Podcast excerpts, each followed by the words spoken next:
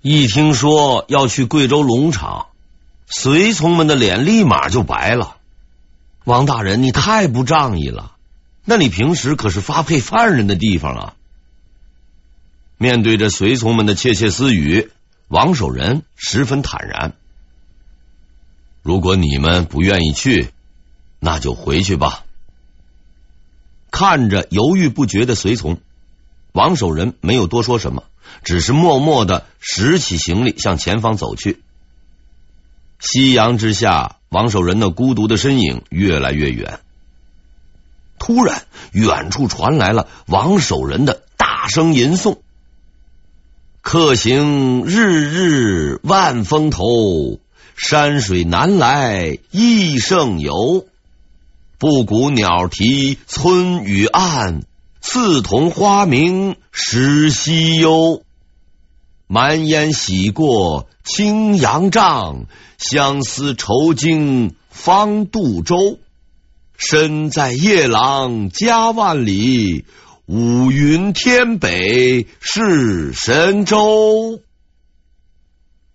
天下之大，虽离家万里，何处不可往？何事不可为？王守仁大笑着，在这振聋发聩的笑声中，随从们开始收拾行装，快步上前，赶上了王守仁的脚步。王守仁的革命浪漫主义情怀是值得钦佩的，可是真正说了算的还是革命现实主义。当他来到自己的就职地时，才真正明白了为什么这个地方叫做龙场，龙才能住的场所。此地穷山恶水，荆棘丛生，方圆数里还是无人区。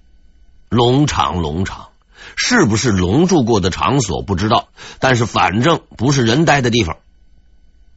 不久之后，王守仁就发现了一个更为严重的问题。他接任驿站职位的时候，只看到了一个老弱不堪的老头。他呢十分奇怪，便问道：“此地可是龙场？”回王大人，这里的确是龙场。那管事儿的在哪儿啊？我就是。那那你的工作人员呢？呵呵，也是我。其他人呢？没有其他人了，只有我而已。王守仁急了，怎怎么会只有你呢？按照朝廷律令规定，这里应该是有一族的呀。老头双手一摊，王大人，按规定这里应该是有的。可是这里确实没有啊！看着眼前这个一脸无辜的老头，王守仁无可奈何的瘫坐在地上了。想到过惨，没想到过会这么惨。要说这世上啊，还是好人多。老头交接完以后，没走多远，又折转回来了。王大人。如果你在这里碰到了汉人，那可要千万小心。为什么？这里地势险要，要不是流窜犯或是穷凶极恶之徒，呵呵，谁肯跑到这儿来呀？那本地的苗人呢？哦，这个就不用操心了，他们。除了时不时的闹点事儿、烧个房子外，其余时间是不会来打扰王大人的。他们的问题基本都是内部解决。这这又是为什么？因为他们不懂汉话呀！王守仁快晕过去了，他终于明白自己面对的是一个怎样的局面。老头走了。临走前留下一句十分暖人心的话：“王大人，多多保重。要是出了什么事儿，记得找个人来告诉我一声，我会想法给大人家里报信儿的。好了，王所长啊，这就是你现在的处境：没有下属，没有官服，没有编制，甚至连个办公场所都没有。你没有师爷，也没有翻译。这里的人呢，听不懂你的话；能听懂你说话的人呢，都不是什么好人。官宦出身、前途光明的王守仁，终于落到了他人生的最低谷。所有曾经的富贵与美梦都已经破灭，现在他面对着的是一个人生的关口：坚持还是退却？王守仁卷起了袖子，召集了他的随从们，开始寻找木料和石料。要想常住在这里，必须得修一所房子。然后他亲自深入深山老林，找到了当地的苗人，耐心的用手语一遍一遍的解释，得到他们的认同，让他们住在自己的周围，开设书院，教他们读书写字，告诉他们世间的道理。当随从们苦闷不堪、思乡心切的时候，他主动的去安慰他们，分担他们的工作。王守仁用自己的行动做出了选择。面对着一切的困难和痛苦，仍然坚定前行、泰然处之的人，才有资格被人们称为圣贤。王守仁已经具备了这种资格，但是他还有最后一个问题没有找到答案：理，必须找到，并且领悟这个理。才能懂得天地大道的秘密，除此之外别无他路。可是理到底在哪儿呢？十余年不间断的寻找、沉思，不断的隔，走遍五湖四海，却始终不见他的踪影。为了冲破这最后的难关，他制造了一个特别的石椁，过去这个套在棺材外面的大棺材。每天呢，除了干活吃饭之外，就坐在里边沉思入定，苦苦寻找理的下落。格无穷理，格无穷理。可是事实让他失望了，怎么格这个理就是不出来。在一次又一次的失败中，他逐渐变得急躁愤怒，脾气越来越大。随从们看见他，哎，都得绕着路走。终于。在那个宿命的夜晚，他的不满达到了顶点。黑暗已经笼罩了寂静的山谷，看着破烂的房舍和荒芜的穷山峻岭，还有年近中年、一事无成、整日空想着的自己，一直以来支撑着他的信念终于崩溃了。他已经三十七岁，不再是当年的那个风华少年。他曾经有着辉煌的仕途、光荣的出身、众人的夸耀和羡慕，现在这一切都已经离他而去。最让人痛苦和绝望的折磨方法，就是先赐给你，然后再一一的都给拿走。十几年来，唯一支撑着他的，只有成为圣贤的愿望。但事实是残酷的，多年的努力看来已付之流水。除了日渐稀少的头发，他什么也没有得到。到底出了什么问题呢？矢志不移，追寻圣贤，错了吗？仗义直言，挺身而出，错了吗？没有错，我相信我做的一切都没有错。那上天为何要夺走我的荣华，羞辱我的尊严，使我至此山穷水尽之地步？上天呐，既然你决意夺走我的一切，可是你当时为何又给予了我所有？夺走你的一切，只因为我要给你的更多，给你荣华富贵、锦衣玉食，只为让你知晓世间百态，使你困窘潦倒、身处绝境，只为让你通明人生冷暖。只有夺走你所拥有的一切，你才能摆脱人世间之一切浮躁与诱惑，经受千锤百炼，心如止水，透悟天地。因为我即将给你的并非富甲一方的财富，也不是号令天下的权势，却是这世间最为珍贵神秘的宝物——终极的智慧。王守仁在痛苦中挣扎着，一切都已失去，礼却依然不见踪影。竹子里没有，花园里没有，名山大川里没有，南京没有，北京没有，杭州没有，贵州也没有。存天理，去人欲。天理人欲，礼欲，吃喝拉撒都是欲，欲在心中。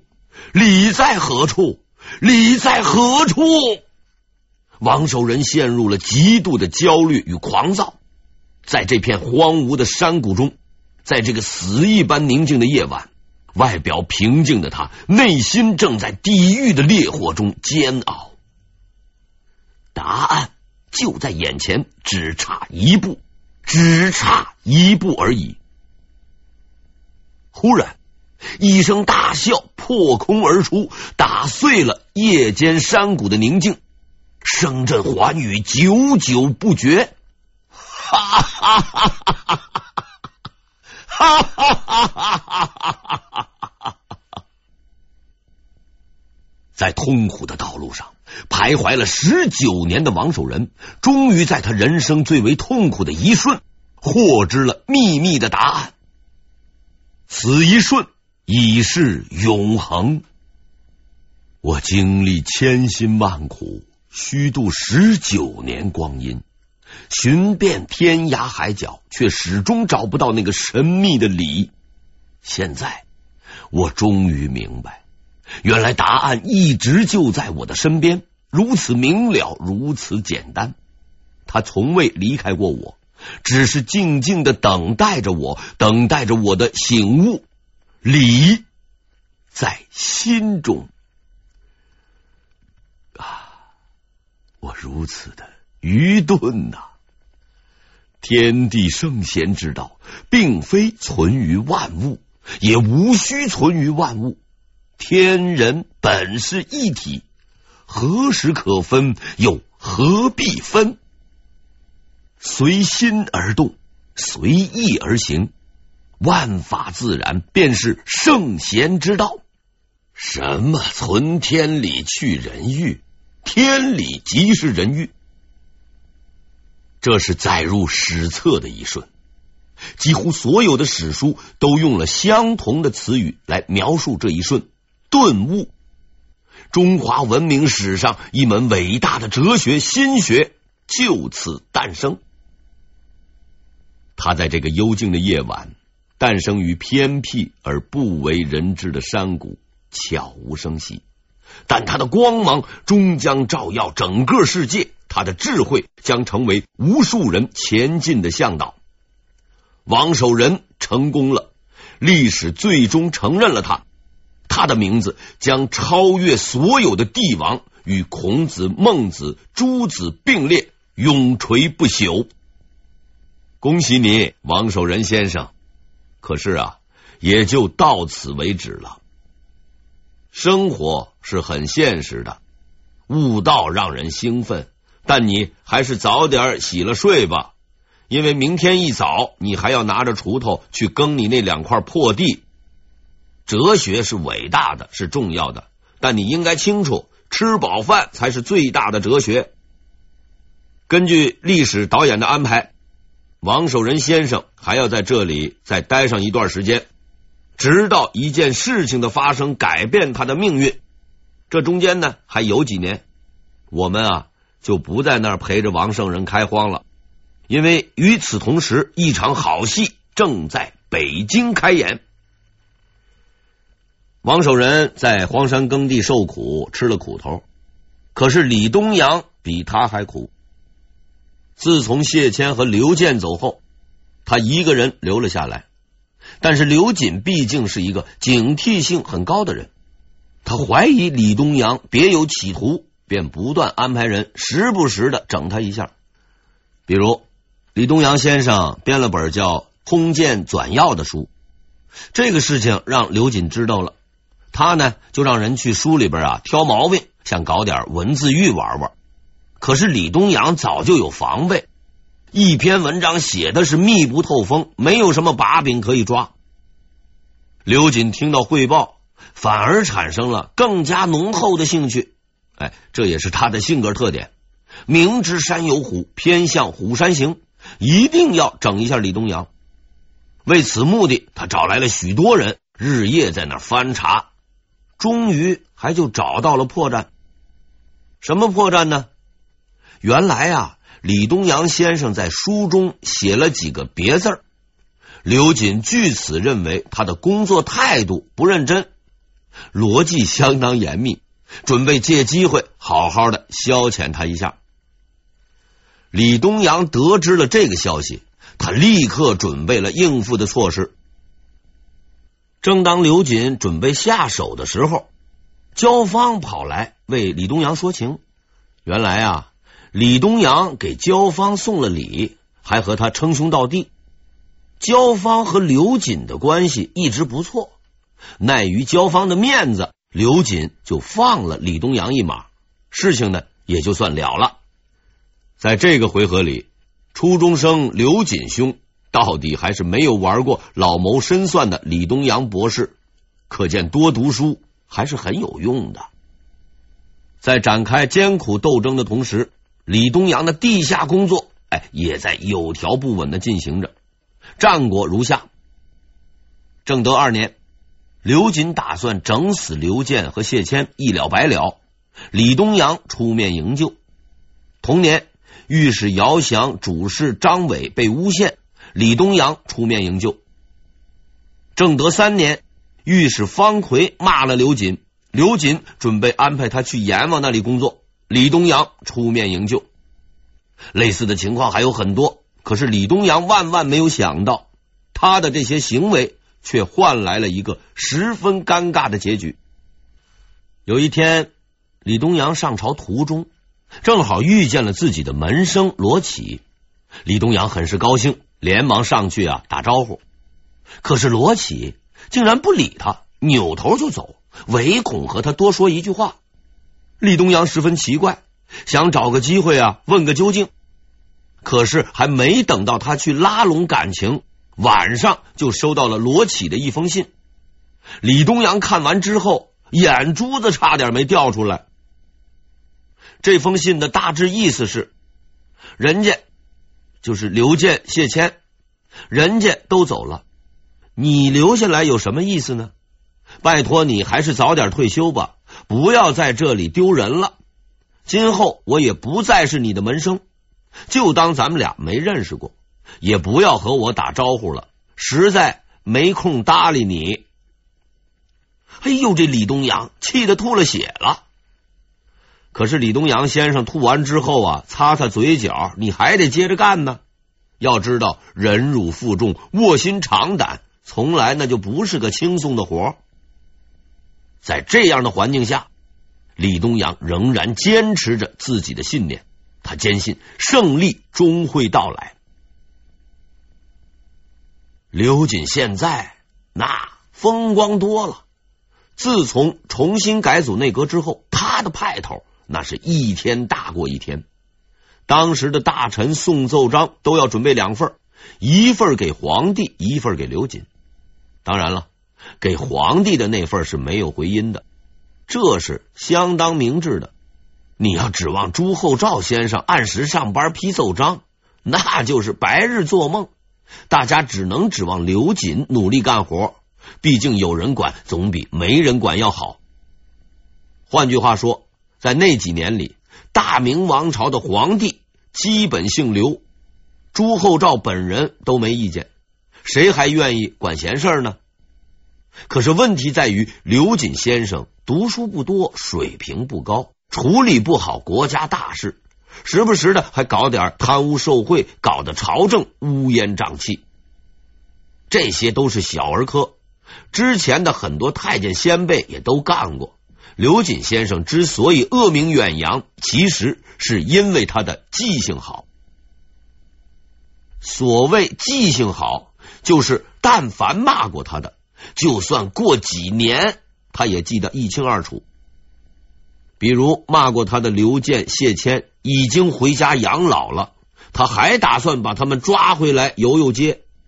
尚书韩文曾经弹劾过他，被免职后，刘瑾还不放过他，明知他家里穷还要罚款，一直罚到他倾家荡产方肯罢休。同时，这个刘瑾呢，还是一个在整人方面很有创意的人。明代有一种刑罚叫做枷刑。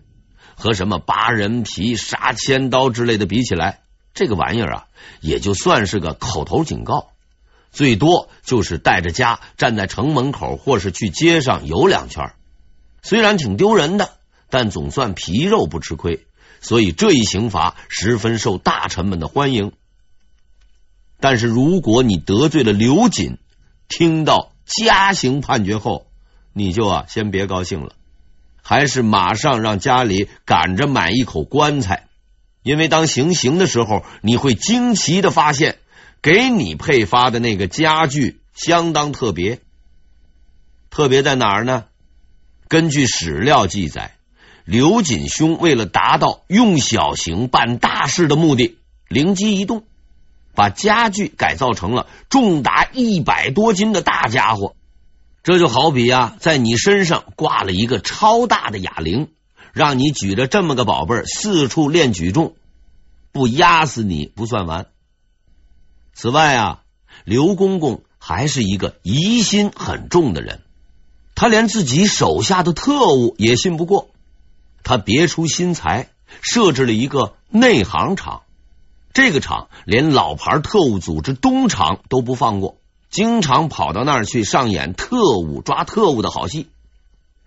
更让人啼笑皆非的是，刘瑾还实行了一条潜规则：所有大小官员，只要你进出北京城、外省到中央汇报的也好，中央去下面扶贫的也罢，甭管办什么事儿，走了多远，都得去给他送礼。要是没钱送礼，嘿嘿，那你就麻烦了。后果可是很严重的。比如一个叫周耀的言官，有一天出差办事儿，其实也没走多远，回来的时候按规矩要送礼，可是他家里穷，没钱，没钱，没钱就把命留下吧。这位穷官迫于无奈，最后竟然被逼自杀。刘瑾就这么无法无天的搞了几年，越来越嚣张。皇帝老大，他老二，可是老大不管事儿，所以基本上是他说了算。投靠他的大臣越来越多，势力也是越来越大，而反对他的，则是杀头的杀头，充军的充军，几乎都被他干净利落的解决掉了。李东阳也只能苟且偷生。天下之大，刘太监当家，但请注意。上面我说反对刘瑾的大臣是几乎被解决了，并不是全部。这是由于有两个人例外。事实上，这两个人刘瑾不是不想解决，而是不能解决。因为这两个人，一个他搞不定，另一个他整不死。社会是残酷的，竞争是激烈的。既然刘瑾先生搞不定，整不死。他最后的结果也只能是被这两位仁兄搞定整死。